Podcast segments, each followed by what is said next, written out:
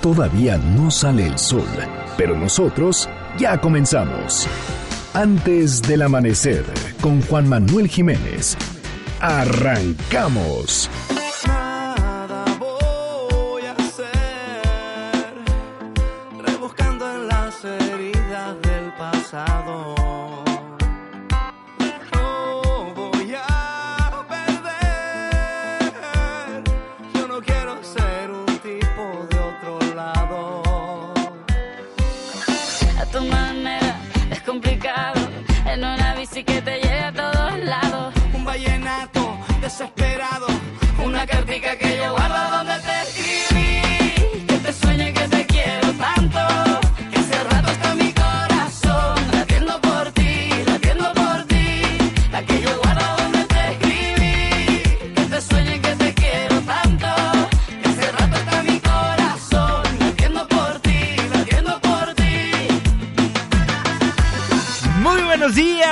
Muchísimo gusto darles la bienvenida a este espacio madrugador de MBS Noticias 102.5. Gracias por acompañarnos antes del amanecer. Mi nombre es Juan Manuel Jiménez y como todos los días, como todas las mañanas, lo invito a que nos acompañe, a que nos sintonice hasta las seis en punto para que desde muy temprano se informe de las noticias más relevantes de nuestro país. En este espacio, en este programa que hacemos absolutamente todos, por lo cual lo invito a formar parte de la expresión en línea y nos deje saber lo que opina de lo que le presentamos a lo largo de estos 60 minutos de información en Twitter e Instagram arroba Juanma Pregunta, Facebook Juan Manuel Jiménez y los teléfonos en cabina 5166 1025.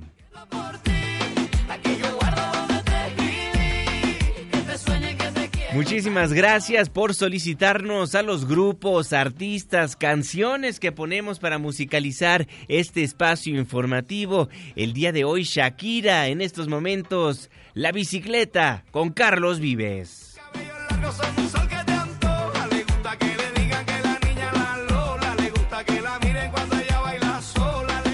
El próximo lunes, ¿a quién le gustaría escuchar? Márquenos, escríbanos en redes sociales. El 10 viernes, la fecha 24 de enero de 2020, la hora 5 de la mañana con 4 minutos.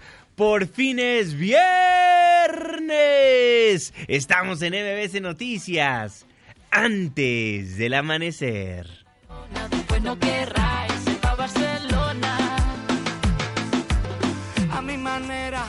Descomplicado. En una bici que me lleva a todos lados. Un vallenato desesperado. Una cartica que yo guardo donde te escribí. Que te sueño y que te quiero tanto. Que hace rato está mi corazón. Latiendo por ti, latiendo por ti. ¿De quién es el santo? Hoy, 24 de enero del 2020, felicitamos a Francisco, Tirso, Marcelino, Mardonio. Muchas felicidades.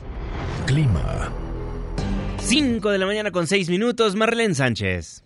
Juanma, amigos del auditorio, muy buen día. Les informo que se esperan lluvias muy fuertes con descargas eléctricas en Hidalgo, Oaxaca, Puebla y Veracruz. Habrá temperaturas bajo cero en Chihuahua y Durango. Estas condiciones serán provocadas por el Frente Frío número 33. Para la Ciudad de México se prevé cielo nublado la mayor parte del día, con probabilidad de lluvias dispersas. Tendremos una temperatura máxima de 20 grados Celsius y una mínima de 9. Este fue el reporte del clima antes del amanecer. Muchísimas gracias Marlene Sánchez y gracias a usted también por sintonizarnos antes del amanecer a través de la señal que sale de MBS Noticias 102.5. Saludo con gusto también a todas las personas que nos honran con su presencia a través de nuestra página web mbsnoticias.com y un abrazo caluroso le mando a las personas que nos escuchan a través de las distintas aplicaciones que hay en los teléfonos inteligentes. El reloj está marcando las 5 de la mañana con 7 minutos.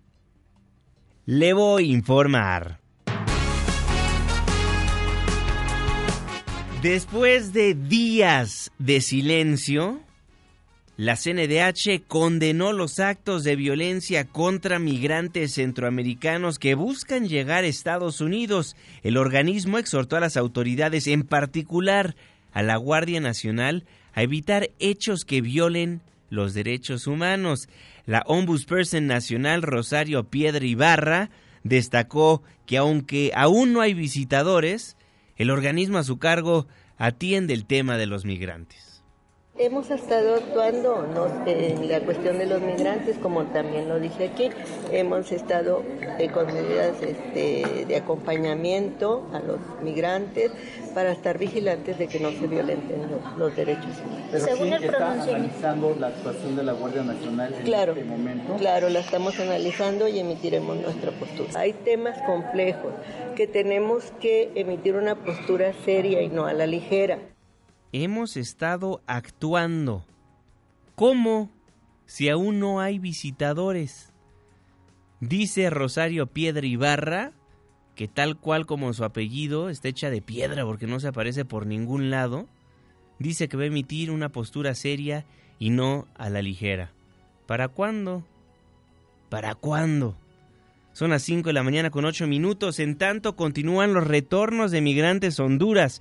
El Instituto Nacional de Migración regresó a 188 personas migrantes que ingresaron de manera ilegal a la República Mexicana. Ayer a las 9 de la mañana con 20 minutos, una aeronave de la Guardia Nacional despegó con 92 personas del Aeropuerto Internacional de Tapachula, Chiapas, con destino a San Pedro Sula, Honduras. Y a las 15.11 horas salió el segundo avión con 96 personas más de la misma nacionalidad. En este mismo contexto, el Instituto Nacional de Migración anunció que acepta y atiende el exhorto realizado tarde por la Comisión Nacional de los Derechos Humanos para trabajar de manera coordinada para proteger y salvaguardar los derechos de las personas migrantes. Pero ¿cuál fue la problemática de ayer? La crónica de lo que pasó en la frontera sur con Luis Zárate. Luis, buenos días, ¿cómo estás?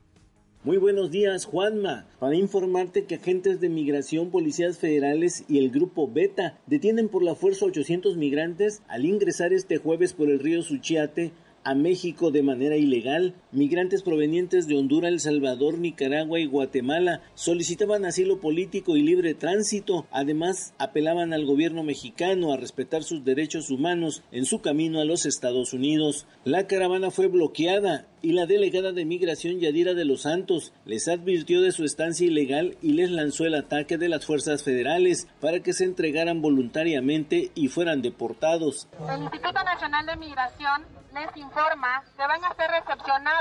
Se les invita a que aborden los autobuses que se encuentran aquí a un lado en espera para que puedan ir atendiéndolos en una entrevista caso por caso para determinar su situación migratoria. Ellos quieren revisarlo, por ejemplo, quieren subir al autobús, está fácil. Y para, para censarlo no hay necesidad de que lo suba al autobús, si quieren arreglar el estatus migratorio de ellos. Se pueden organizar la columna y se pueden censar.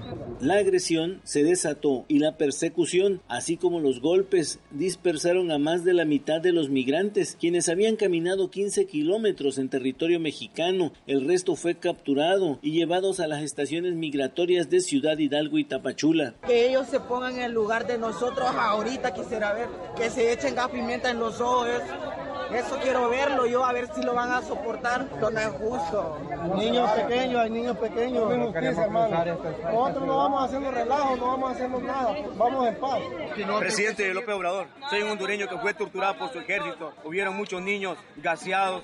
Yo creo que hubieron muertos también veníamos pacíficamente, no queríamos actuar violentamente, nosotros no actuamos de manera violenta. Hasta el momento se realiza un fuerte operativo de búsqueda y localización de la mitad de la caravana que se dispersó entre los potreros de los ranchos y la maleza en las inmediaciones del municipio de Frontera Hidalgo, Chiapas. Hasta aquí el reporte. Muchísimas gracias. 800 detenidos hasta el momento, 14 autobuses, 5 camionetas son las cuales trasladan a los migrantes centroamericanos, en su gran mayoría del país Honduras. Estaremos al pendiente de lo que vaya a pasar porque las imágenes son impactantes.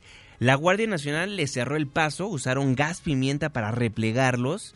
Bebés, niñas, niños, adolescentes, todos vivieron momentos de desesperación después de que la Guardia Nacional usó la fuerza. Son las 5 de la mañana con 12 minutos tiempo del centro de la República Mexicana y hablando de menores de edad. Ayer impactó ver cómo niños de 6, de 6 a 16 años eran nombrados policías comunitarios en el municipio de Chilapa, en el estado de Guerrero. Cargan rifles, los entrenan para matar. A su corta edad, lo único que conocen es la violencia, la violencia que se vive en su estado, en su municipio, en su comunidad. No podíamos salir del pueblo porque en la escuela que íbamos es en Huecantenango y ahí son los meros que están los ardillos. No podemos ir porque si vamos a otro día nos levantan. Muchos se salieron porque asesinaron a uno de nuestros compañeros cerca de la escuela y después de eso este, nosotros y más de mis compañeros pues nos unimos a la comunitaria. Yo, este, yo este, he tratado de no tener miedo, quitarme ese miedo. Los coordinadores vienen a, a ver si alguien se quiere unir y le dan capacitación y entrenamiento. Debemos usar las armas cuando lo necesitamos. Ya dejamos de ir por para Huaycantenango, ya no podemos ir a comprar, ni este, así ha sido una emergencia de la clínica. Tengo un poco de miedo a veces en la noche cuando a veces pues nos toca hacer guardia. Lo tenemos que hacer para que no nos no nos pase nada. Entrevistas que realizaron en Noticieros Televisa a estos menores de edad que ya cargan armas de fuego en vez de libros, que les enseñan a matar en vez de matemáticas. Son los niños quienes cuidan a la comunidad, menores de edad. 6 a 16 años, quienes ya portan un uniforme, un rifle, para salvaguardar a su familia, a su pueblo. Integrantes de la Coordinadora Regional de Autoridades Comunitarias justificó que menores de la zona de Chilapa sean entrenados para defender por la vía armada a sus comunidades y aseguraron que no se trata de reclutamiento forzado, sino de desesperación ante la situación que viven. En una conferencia de prensa, Gonzalo Molina González, quien es el fundador de la Policía Comunitaria, explicó que en comunidades como la Sierra y la Montaña de Guerrero han sufrido un incremento en la violencia y el actuar de la delincuencia, a pesar de la Guardia Nacional, que no realiza acciones disuasivas en estos lugares. Así lo daba a conocer. Mira, los niños tienen que crecer con su infancia. Desgraciadamente, ante esta situación, a veces no queda una alternativa. Los ancianos también, los ancianos tienen que vivir su, eh, ya su tercera edad. Sin embargo, algunos están ahí de policías comunitarios enfrentando a la delincuencia, ofrendando incluso su vida por el bien de, de toda la comunidad. Enfrentan a la delincuencia a los seis años de edad, a los siete, a los ocho, a los nueve. En vez de estar jugando fútbol en la calle, en vez de estar estudiando lo que les enseñan en las escuelas, no pueden, porque tienen que cuidar a su comunidad. Y lo hacen con pistola en mano, cargando un rifle, para evitar que maten a su familia. El secretario de Seguridad y Protección Ciudadana Alfonso Durazo dijo que es lamentable que adultos irresponsables estén armando a niños para realizar labores de seguridad. Es lamentable que adultos irresponsables armen a jóvenes que no tienen, en el mejor de los casos, ninguna posibilidad de defenderse adecuadamente. La responsabilidad de la seguridad pública es del Estado, del Estado, del municipio del Estado y de la Federación. Tenemos que hacer un esfuerzo adicional. En Guerrero se han ido mejorando algunos de los índices de criminalidad. Dice el secretario Alfonso Durazo, el secretario de Seguridad y Protección Ciudadana, que es lamentable que adultos irresponsables estén armando a niños para realizar labores de seguridad. Pero ¿sabe que también es lamentable? Que adultos, que funcionarios públicos irresponsables, como él dice, estén evitando que esto suceda. Eso también es lamentable, secretario.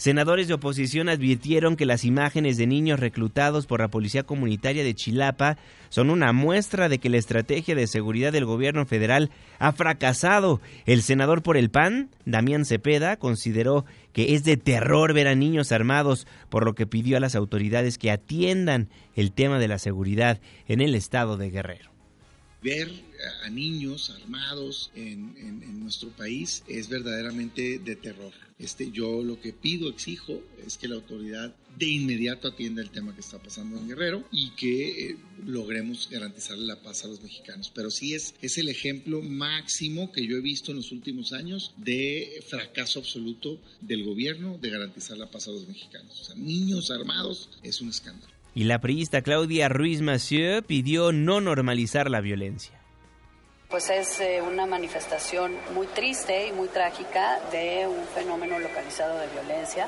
Yo tengo conocimiento que el gobierno estatal está atendiendo con sus capacidades esta situación de violencia y en ningún momento debemos eh, ver como normal o como algo deseable que menores de edad y niños particularmente en este caso se tengan que sentir eh, presionados para tomar las armas y defender su integridad física y la de sus familias cargan rifles, los entrenan para matar.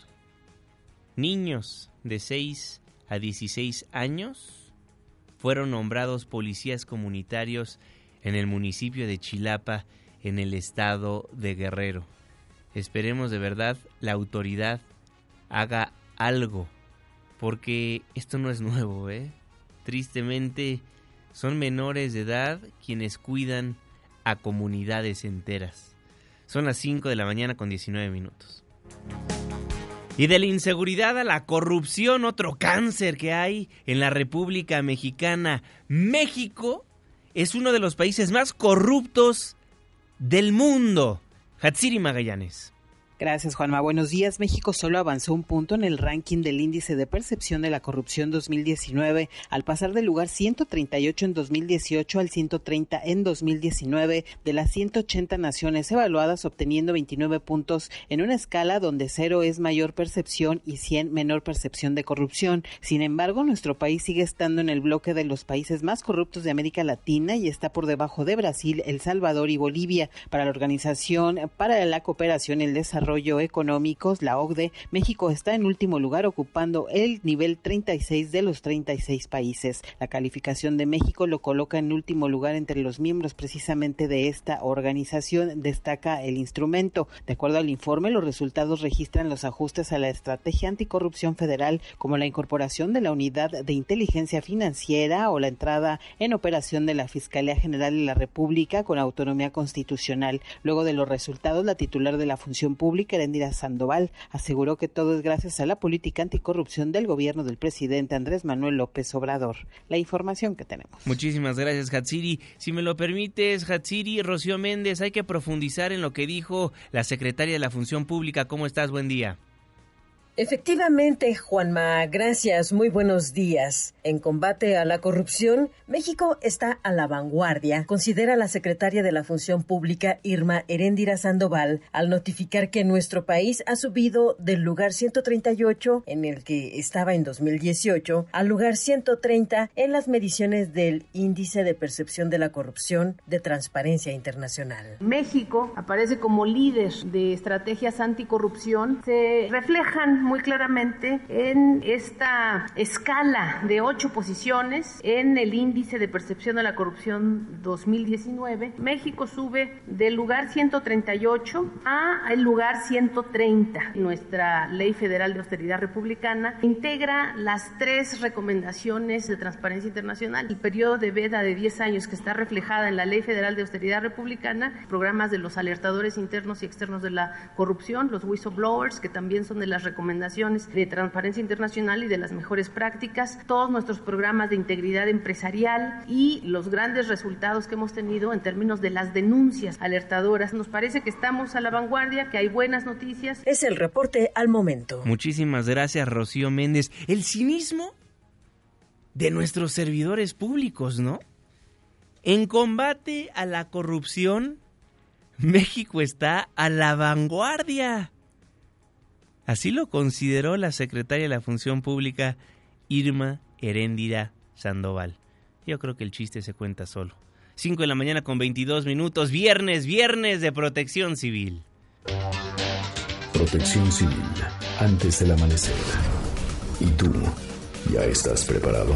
David León, coordinador nacional de protección civil, siempre un placer saludarlo. ¿Cómo está? Feliz viernes. Querido Juanma, feliz viernes para ti, para todo el auditorio de antes del amanecer. Una noche intensa, Juanma. Primero tuvimos eh, que atender desafortunadamente una toma eh, clandestina, descontrolada de gas LP en el eh, ducto Cactus Tula, esto en el estado de Puebla, en el municipio de Tecamachalco. Afortunadamente, Juanma, esta fue reportada cerca de las diez y media de la noche del día de ayer. De inmediato corrieron todos los protocolos eh, afortunadamente pudimos hacer un cerco de seguridad, no fue necesario hacer una evacuación, no fue necesario hacer un cierre de la autopista y eh, de inmediato cerca de las eh, una treinta de la madrugada, por ahí de la una treinta, dos de la madrugada, logramos cerrar esa toma clandestina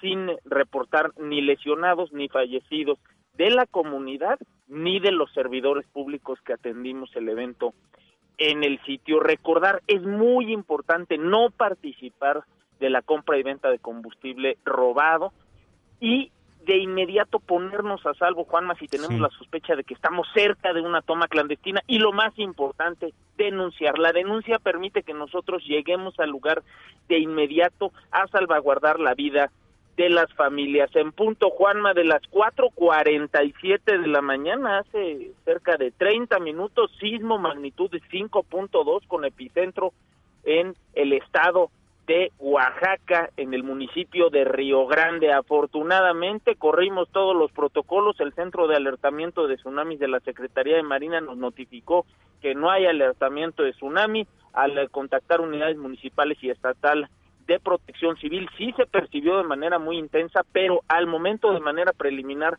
te reporto Juanma, no tenemos ni personas lesionadas ni personas fallecidas, lo mismo no tenemos daños de consideración ni en infraestructura de la sociedad ni en la infraestructura prioritaria que tiene el Estado mexicano en esa región. Por último, Juanma, el volcán Popocatépetl, durante la noche 34 exhalaciones, 25 minutos detectamos movimiento del material al interior del cuerpo del volcán en las últimas 24 horas 71 exhalaciones, 268 minutos de registro de movimiento al interior del cuerpo del volcán. Lo más importante, no acercarnos a menos de, 12 kilómetros del cráter y tener cuidado con la caída de ceniza. Juanman, me preocupa mucho que se está promocionando y ojalá me pudieras ayudar a difundirlo.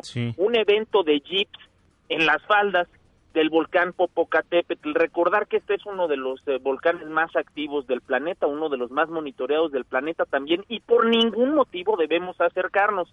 En redes sociales se está eh, promoviendo un, eh, un evento con jeeps para subir hacia el cráter del volcán o acercarse lo más posible al cráter del volcán a bordo de este tipo de vehículos. Recordarle a todo nuestro auditorio, a toda la gente que te sigue y que te escucha, que no debemos acercarnos al volcán. Si nos acercamos, corremos riesgo de perder la vida. Sí, importantísimo siempre seguir las instrucciones de protección civil. Vamos a estar publicando la información que nos acaba de dar en la página de internet de mbsnoticias.com y haremos lo propio en nuestras redes sociales. Coordinador, pues vaya semana movida, macrosimulacros, sismos, el volcán Popocatépetl da de qué hablar y los frentes fríos que están entrando a la República Mexicana. Así es, Juanma, todos somos eh, protección civil, lo más importante es estar mejor preparados y seguimos aquí a sus órdenes para servirles en protección civil. Pendientes, nos escuchamos el próximo lunes. Feliz fin de semana, coordinador. Feliz fin de semana, Juanma. Bonito día. Bonito día. David León, el coordinador nacional de protección civil antes del amanecer. Importantísimo lo que nos da a conocer el coordinador nacional de protección civil. Evite, por favor, una tragedia. Si usted tiene algún amigo, familiar, conocido, que tenga un jeep y planea ir a este encuentro, díganle que no lo hagan. Hay que evitar accidentes, hay que evitar que algo nos suceda hay que estar preparados. 5 de la mañana con 27 minutos, momento de sonreír, producción. Despiértenme al faraón. Despertando al faraón.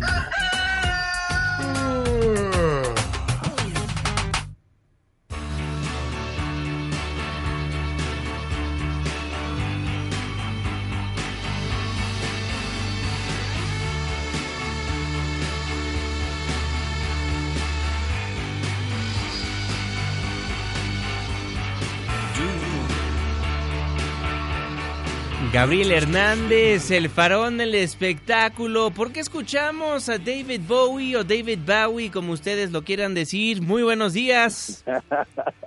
Me encanta cómo le avientas la crema al inglés, tío Juanma. Oye. Por eso, por eso eres conocido como Black Panther, completamente, porque le avientas toda la crema como a todo, ¿no? Pues ya pagamos las clases de inglés, ya tan siquiera presumir, ¿no? Sobre todo sobre todo papá no este, se, se, esforzó se esforzó para, para darnos una buena educación. Eso exactamente. es maravilloso. Y un saludo para todos nuestros amigos de antes del amanecer. Aquí estamos siempre con muchísimo gusto dejando las horas de sueño atrás para poder platicar Eso es en todo. esta ocasión del estreno de la película Jojo Rabbit. Ajá una película nominada al Oscar que se estrena precisamente este fin de semana en todos los cines de, de este país. Y rápidamente vamos a platicar de esta película porque se trata de una, una sátira de la Segunda Guerra Mundial, donde eh, precisamente un jovencito alemán llamado, o que lo llaman Jojo, que en realidad se llama Johannes Betzler, que es interpretado por el niño Roman Griffin Davis, es eh, un niño que pertenece a las juventudes eh, hitlerianas en Alemania, ¿no? Y bueno, pues eh, de pronto se da cuenta de que su madre, que es eh, la señora, eh, bueno, el personaje interpretado por Scarlett Johansson, Sí. esconde a una niña judía en el ático de su casa. El ático es la parte de arriba, es como una azotea, pero con techo, Ajá. ¿no? Para todos los que no sepan que, Exactamente. que hay áticos, hay áticos. Y y bueno, pues ahí la esconde. Y esta niña es eh, tiene tiene vida gracias a la actriz de Thomas Mackenzie. Y bueno pues él eh, de pronto pues eh, cuando está en esta euforia no del nacionalsocialismo en Alemania y que pues tiene una propaganda muy importante muy fuerte que influyó en muchísima gente no eh, inclusive lo- los que vivían en aquel tiempo y aquel tiempo. Entonces él creía, tenía, o creía tener un amigo eh, imaginario, que uno no se da cuenta que es imaginario hasta después, ¿no? Pero bueno, es eh, eh, una versión pues, muy sui generis de Adolfo Hitler, ¿no? Que es su, su amigo, y es este muchacho Adolfo Hitler, eh, es, eh, está interpretado por Taika Waititi, que es precisamente también el director y bueno pues ahí de pronto con esta con esta situación de la niña judía entonces tiene que enfrentar y confrontar eh, es realmente si, si lo que cree es cierto o, o tiene que ser más abierto a lo que está sucediendo ¿no? es un mensaje interesante Sí. eh, es un mensaje que tiene pues unas implicaciones ahí políticas y, y- y- y raciales también pues muy muy muy importantes generalmente las películas que hablan del holocausto y de esta de este momento tan oscuro de la humanidad pues siempre tienen eh, nominaciones no porque la- recordemos que Hollywood es un pueblo eh, generalmente judío no entonces Sí. pues obviamente tiene esta esta implicación. Hay que recordar eh, Jojo Rabbit tiene seis nominaciones al Oscar mejor actriz de reparto para Scarlett Johansson guion adaptado diseño de vestuario que ahí nos cabe la gloria a los mexicanos porque la, la directora o la persona que hace el diseño de vestuario es mexicana, se ¿A llama? Mayes, Mayes Rubio. Ajá. Eh, también está la mejor eh, diseño de producción, la mejor edición y bueno, recordemos también que ya tuvo sus nominaciones al Globo de Oro, que bueno, que no tiene nada que ver, hemos dicho ya varias veces Sí. que no hay conexión alguna. Los que lo nominan en el Oscar son miembros de la academia y los que nominan los Globos de Oro son periodistas de la eh, de Hollywood del extranjero son pre- de la prensa extranjera de Hollywood. Y bueno ahí eh, también tiene seis nominaciones al BAFTA, que es como el, el Oscar inglés, casi siempre van de la mano las mismas nominaciones, y el sindicato de editores ya le dio el premio a la mejor a la mejor película editada y fue nominada en el sindicato de directores de arte. La posibilidad de que la mexicana gane un Oscar es, mm, es alta, no es tan probable. Sin embargo, bueno, pues el hecho de la nominación para ella, que tiene una historia eh, interesantísima en Hollywood, generalmente como lo que sucede con muchos de los mexicanos o extranjeros que van eh, a buscar una oportunidad, el sueño americano, etcétera, etcétera, que se dedican al cine y que llegan hasta este punto, la nominación generalmente ya es un, un triunfo importantísimo. También el premio, la, la Asociación de Críticos de Hollywood ya la, premió, premió al niño también como mejor actor y mejor actriz, eh, mejor actor o actriz joven. Eh, fue para este, este niño que se llama Roman Griffith, lo decíamos, Roman Griffith Davis ya la crítica le dio ese, ese premio, entonces bueno, pues eh, tiene, tiene grandes dotes eh, de, para hacer una muy buena película. Recordemos también que la última película en ganar un Oscar, a lo mejor la mejor película, valga la redundancia, fue desde El Artista, ¿no? Esta película en blanco y negro en cine mudo que, que se hizo con Jean Jordan y ah, claro. La última comedia romántica que ganó esa esa, esa estatuilla, ¿no? Además, bueno, Green Book, que fue una comedia dramática, digamos, que es una es el más grande de los pleonasmos en un género cinematográfico.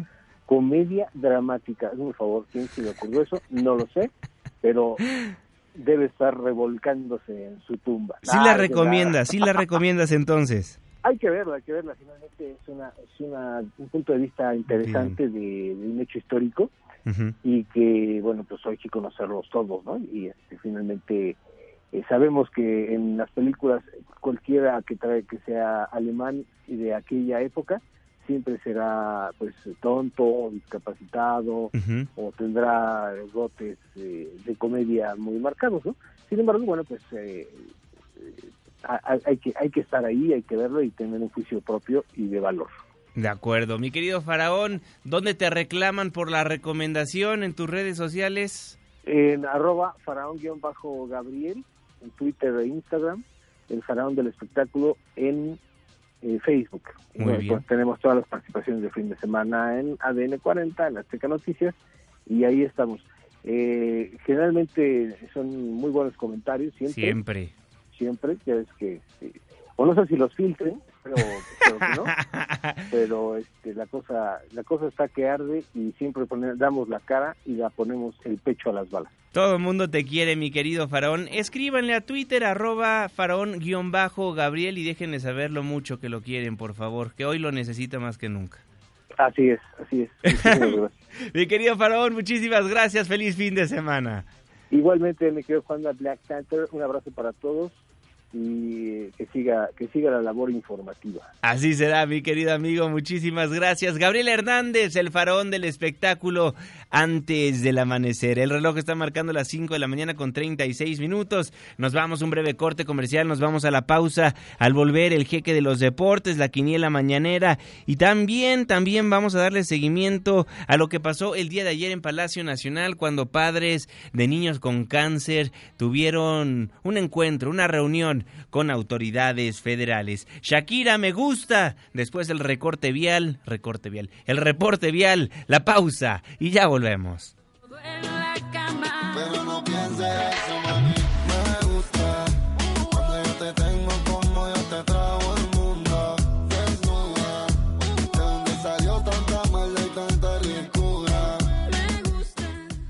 Antes del amanecer, con Juan Manuel Jiménez. Con Juan Manuel Jiménez.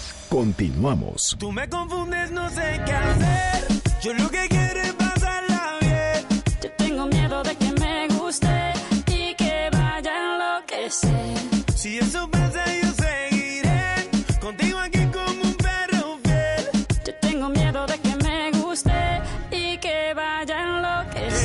Perro fiel de Shakira con Nicky Jam. Estamos de vuelta en MBC Noticias. Gracias por madrugar con nosotros. Yo soy Juan Manuel Jiménez y me da gusto nuevamente darle la bienvenida a este espacio del 102.5. Les recuerdo que nos escuchamos de las 5 hasta las 6 de la mañana de lunes a viernes. Forme parte de la expresión en línea Twitter e Instagram.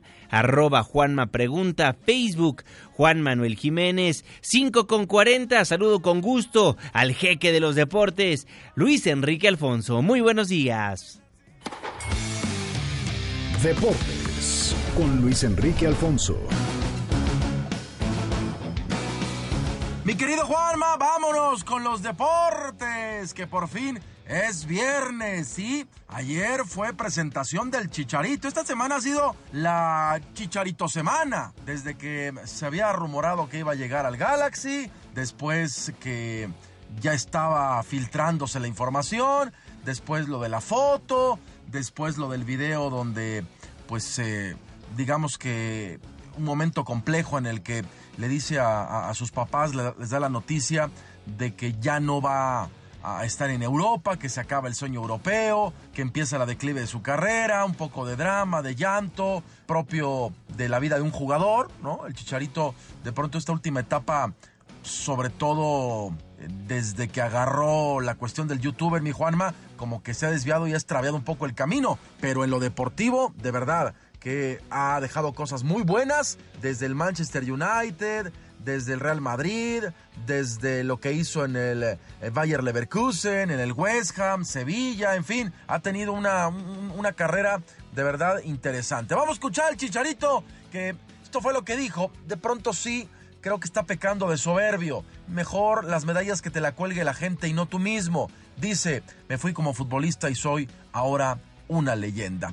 Quizá lo sea, después de Hugo Sánchez y Rafa Márquez, pero insisto, mejor que te lo digan los otros. Fíjate, regresando, regresé como una leyenda del fútbol mexicano.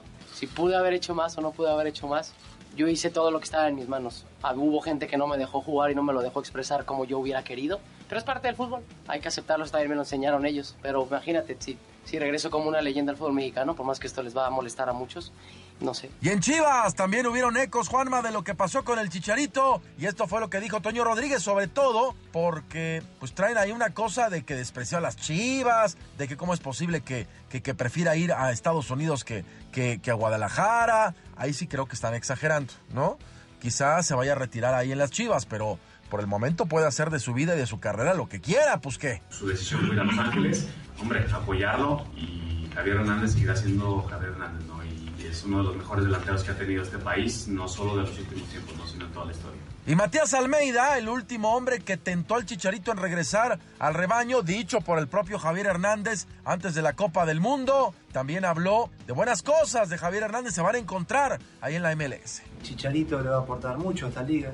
Y yo siempre deseándole lo mejor. Todo, más allá que sea rival, eh, le tengo un cariño porque ha salido de Chivas, porque es mexicano y tengo un gran cariño pueblo mexicano. Pero el delantero del momento, Juanma amigo, se llama Raúl Alonso Jiménez. Es cierto, perdieron contra el Liverpool ayer 2 a 1, pero el gol de Jiménez es, es verdaderamente extraordinario. La pareja que hace con Adama Traoré, el, el sentido, el olfato, la inteligencia, todo. Lo de Jiménez es realmente escandaloso en Inglaterra, en un equipo que pues no está acostumbrado a rozar los primeros planos. Ayer perdieron, sí, pero dejaron siempre muy buena sensación y lo Raúl Jiménez es espectacular. Eh, lamentable noticia, Juanma, seis jugadoras del equipo Bravos de Juárez sufrieron un accidente automovilístico al terminar de entrenar, al chocar con una camioneta en una de las avenidas más transitadas de Ciudad Juárez. En un comunicado, la directiva informó que Georgina Peralta resultó con lesión en la rodilla derecha, Alexandra Aguilar, Kimberly Goitia, Jessica Vázquez fueron diagnosticadas con esguince cervical, Gabriela Machuca resultó ilesa, todas las jugadoras estarán 24 horas en el hospital bajo observación, el club va a absorber los gastos, qué susto de estas chamacas afortunadamente y dentro de todo están, están bien. Y el árbitro Brian González, quien se confundió y expulsó al joven jugador de Pumas Jesús Rivas en el partido del martes Santos contra Pumas Juanma de la Copa MX, pues eh, iba a debutar como silbante en la Liga MX, pero no, lo cepillaron. Iba a estar hoy en el Puebla contra Querétaro, pero fue castigado por ese error. Martín Barragán, incluso el jugador de Pumas que sí cometió la mano del penal y que no fue expulsado, eh, en un mensaje en redes dijo que se sentía penado por su compañero que recibió la tarjeta roja y que se ponía a disposición de la comisión disciplinaria para aceptar cualquier decisión que se tome. Pero lo del árbitro sí es terrible. ¿Cómo, cómo se puede equivocar así, de esa manera? Somos profesionales, recordemos, ¿no? Pero bueno, em, ahora la CONADE le pintaron carita, Juanma. Resulta que en 2019 la esgrimista mexicana Paola Pliego decidió cambiar de nacionalidad y adoptar la de Uzbekistán al ser acusada de dopaje, pues que le impidió asistir a los Juegos Olímpicos de Río 2016. Por lo que Paola denunció a la CONADE por irregularidades en la prueba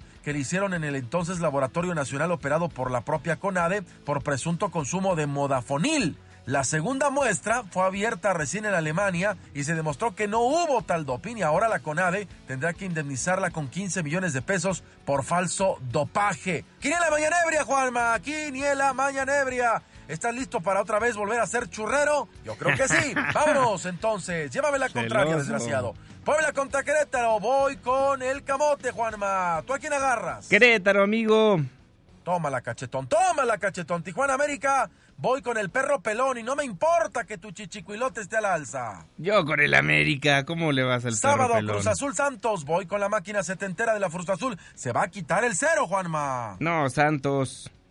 Muy bien, Tigres Atlas. Le voy al felino. No me importa, le voy al Atlas, pero ni modo. Ahí te copio también, Tigres. León Pachuca, Juanma. Duelo de Hermani Brothers. Le voy al melenudo. ¿Y tú? León también. Regaño sangrado galáctico contra el eh, chorizo. Le voy a- al rebaño. ¿Tú? Van a empatar, amigo. Domingo, el gatito Puma contra el rayado. El empate está pintado, Juanma. ¿O qué crees? No, va a ganar. Van a ganar los Se Pumas. cambiaron, hicieron swinger de técnicos, Sí. Juanma. Necaxa San Luis. Voy con el Tunas. Necaxa. Y por último, Juárez contra Monarcas. Me quedo con el cuadro purépecha, Juanma. ¿Tú cómo cierras? Monarcas. Muy bien, entonces ahí está, 8-4, vamos. Tranquilo, tranquilo y nos amanecemos, Juanma. Ya es eh, fin de semana, Juanma, tú, como ya eres, eh, ya eres estrella, ya no vas a trabajar el fin de semana, pero no te preocupes que te cuidamos todos los changarros, mi querido Juanma. Nos vemos mañana en Hechos Sábado. Le seguimos pegando a la chuleta. Un abrazo a todos, que descansen. Mi Twitter, arroba Lea Deportes. Saludos. Saludos, mi querido Luis Enrique Alfonso, el jeque de los deportes, antes del amanecer, 5 con 47. Yo soy Juan Manuel Jiménez, le tengo más información. Resumen de noticias antes del amanecer. La Secretaría de Salud anunció que ya restableció medicamentos oncológicos por un mes, por un mes en el Hospital Infantil. Ernestina Álvarez. Juanma, buenos días. Para ti, para el auditorio, te informo que ante las manifestaciones de padres de niños con cáncer en Palacio Nacional, el secretario de Salud, Jorge Alcocer, acudió al Hospital Infantil de México para confirmar que ya no existe desabasto del medicamento oncológico Vincristina. Ya aclaró que las 449 dosis que consiguieron desde España servirán para un mes. El recorrido fue privado, sin embargo, al salir el funcionario fue increpado por los padres, con quienes se comprometió a iniciar una mesa de trabajo para revisar el desabasto de fármacos en al menos 10 entidades. Escuchemos. Lo hemos dicho y hoy lo aclaramos con el director del hospital que no hay desabasto. Los medicamentos uno por uno se fueron evaluando, a eso venimos por indicaciones del señor presidente y hemos constatado que sí llegaron ayer a la una de la tarde, están en buenas condiciones y de hecho ya desde ayer en la tarde se han empezado a aplicar algunos que no se tenían como es la llamada Cristina. Por su parte, Jaime Nieto, director del Hospital Infantil de México, responsabilizó del desabasto a su distribuidor Safe, a quien cambiarán en tres meses. Detalló que la falta de Vincristina se debió a un desabasto a nivel mundial, pero en su nosocomio el retraso fue de ocho días, afectando a siete niños y no provocó ningún deceso. Así lo dijo. Tenemos todos la quimioterapia a partir de ayer. Toda es toda. Nos faltaba únicamente Y tenemos ya la cantidad que se requiere para aplicar a los niños. Punto número dos, las fallas que ha habido con la quimioterapia es una falla del distribuidor. Nosotros tenemos un consumo de aproximadamente 400 viales, 400 ampolletas por mes y recibimos 449. Y además ya está perfectamente claro que en unas semanas me van a dar para los siguientes meses. Sobre la investigación que el presidente ordenó en su contra, señaló que están abiertos a estas indagatorias y seguirán con su lucha por los niños, mientras que los padres de niños con cáncer defendieron al director del hospital infantil y dijeron que serán vigilantes de las autoridades ante posibles desabastos. Hasta aquí el reporte. Muchísimas gracias, Tina. En tanto, el gobierno de México abrió una investigación contra la dirección del Hospital Infantil de México Federico Gómez, entre otros hospitales, por posibles actos de corrupción. Así lo daba a conocer el subsecretario de el subsecretario de Salud. Escuchemos. Eso es una hipótesis de que ellos están causando este descontrol por los contratos que tienen con la empresa PISA, que era la que abastecía. Resulta que no tiene los medicamentos y quieren ellos seguir teniendo el control de el abasto de este tipo de medicamentos. Por eso la Secretaría de la Función Pública va a abrir una investigación contra los directores, básicamente el infantil.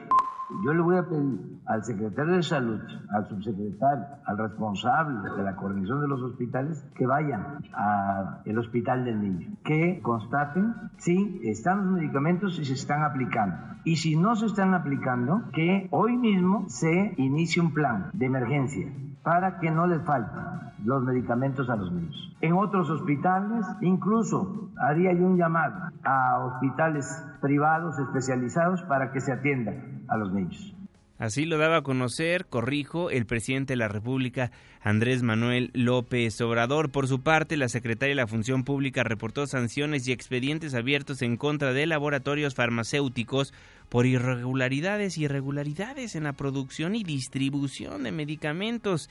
Irma Heréndida Sandoval indicó que en el órgano interno de control de la función pública se inició ya un expediente de investigación desde el 20 de agosto de 2019 en contra del jefe de hemato-oncología oncología, hemato-oncología del Hospital Infantil Federico Gómez y la funcionaria federal también señaló que desde tiempo atrás se tiene bajo investigación al grupo PISA al grupo PISA, a la corporación PISA, que tenemos también bajo investigación ya desde hace tiempo y estamos muy avanzados para iniciar ya el proceso de inhabilitación correspondiente a, a esta empresa. Lamentablemente, el 31 de diciembre de 2019, las autoridades del Hospital Infantil ampliaron el contrato de distribución para el grupo PISA, pero solo en 20%. ¿Qué se puede hacer con el contrato? Tiene una fecha de término y también, evidentemente, debido a la investigación que estamos realizando, puede haber una rescisión de esta misma asignación a- al grupo PISA, porque además está sujeta a una investigación. Y la OMS concluyó que es prematuro declarar emergencia internacional por coronavirus. Inder Bugarin te saluda hasta Europa. ¿Cómo estás? Buenas tardes para ti. Buenas tardes, Juanma. Saludos, México. El veredicto fue claro. El nuevo coronavirus identificado por primera vez en la ciudad china de Wuhan, por lo pronto no representa una emergencia sanitaria global. Esta conclusión es resultado de las evidencias científicas presentadas en las últimas horas ante el Comité de Expertos de la Organización Mundial de la Salud.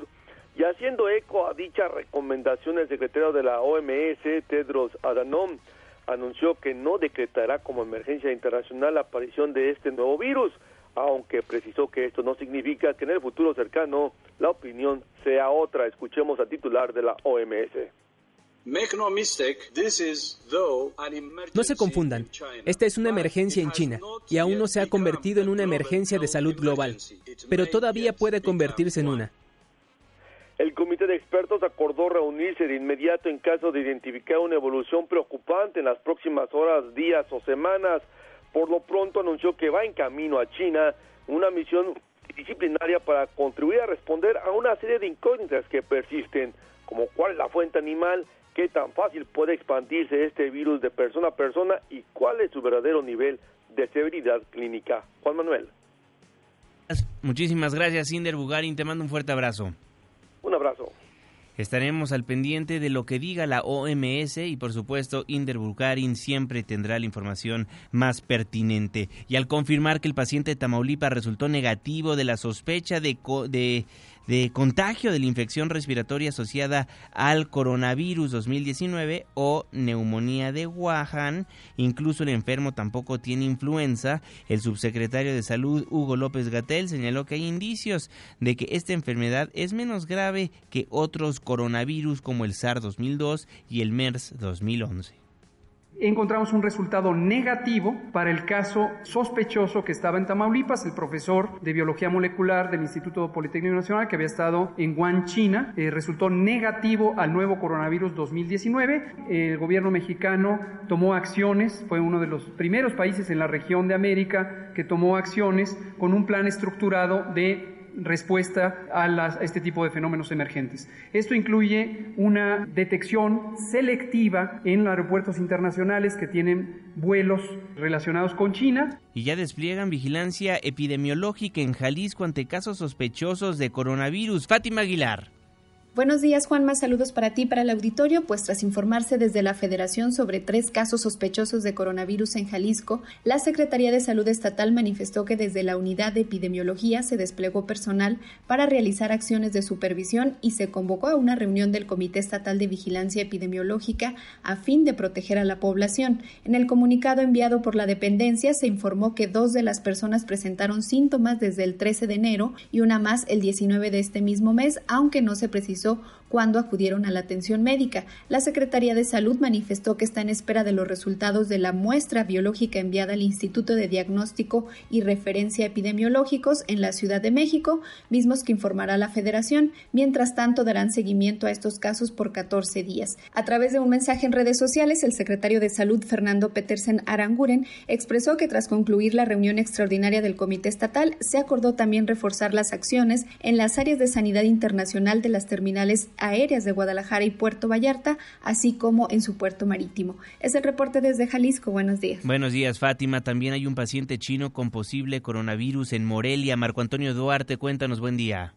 Gracias Juanma, muy buenos días. Un ciudadano chino de 31 años de edad, originario de la ciudad de Yuanling, es el primer caso sospechoso de coronavirus en Michoacán, quien ya ha sido aislado por autoridades del sector salud estatal. Al respecto, la Secretaría de Salud en el estado informó que el hombre asiático residió en la ciudad china de Wuhan del 1 de marzo del 2019 al 4 de enero pasado, donde realizó estudios de doctorado en metalurgia en la Universidad Tecnológica de esa ciudad. Sin embargo, del 5 al 9 de enero regresó a Yuanling y el día 10 de este mes volvió a Wuhan por 24 horas, mientras que el día 11 estuvo en Shanghái y un día después se trasladó a Tokio, Japón. Ya para el 14 de enero, el masculino viajó a la República Mexicana y llegó al Aeropuerto Internacional de la Ciudad de México para posteriormente trasladarse en autobús hasta la ciudad de Morelia. Actualmente, el paciente se encuentra con rinorrea leve y tos seca esporádica, por lo que la Secretaría de Salud en Michoacán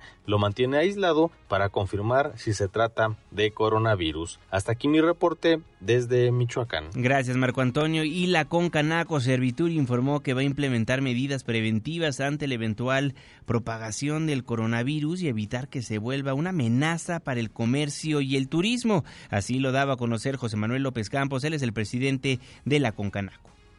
En los próximos días trataremos este asunto para implementar las medidas preventivas ahora, este, más que correctivas, para evitar de que esto se pueda volver una amenaza. No está tan lejano cuando tuvimos el, esa, el tema del NH1 y las consecuencias este, muy graves que tuvo, no solo para el turismo, sino que en número de visitantes, sino también la afectación que tuvo para prestadores de servicios, que recordarán que muchos restaurantes y muchos este, establecimientos este, tuvieron que eh, pues, cerrar y tener medidas este, de, de contención. Pero siempre privilegiaremos la salud y la seguridad de los consumidores.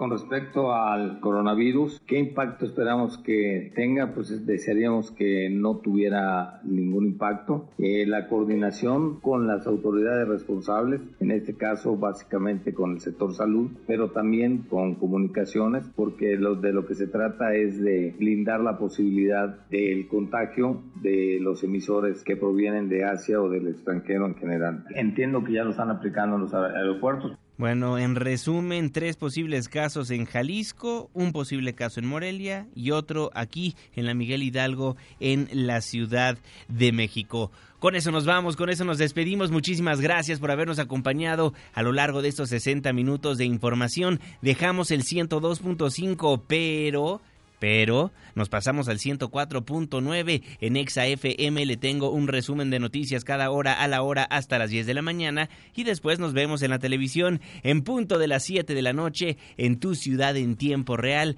a través de la pantalla de ADN 40, el canal informativo más visto de México. A nombre de este gran equipo de trabajo, se despide de ustedes su servidor y amigo Juan Manuel Jiménez. Que pase un excelente fin de semana. Ya casi sale el sol. Nos escuchamos el próximo lunes en punto de las 5 de la mañana, antes del amanecer.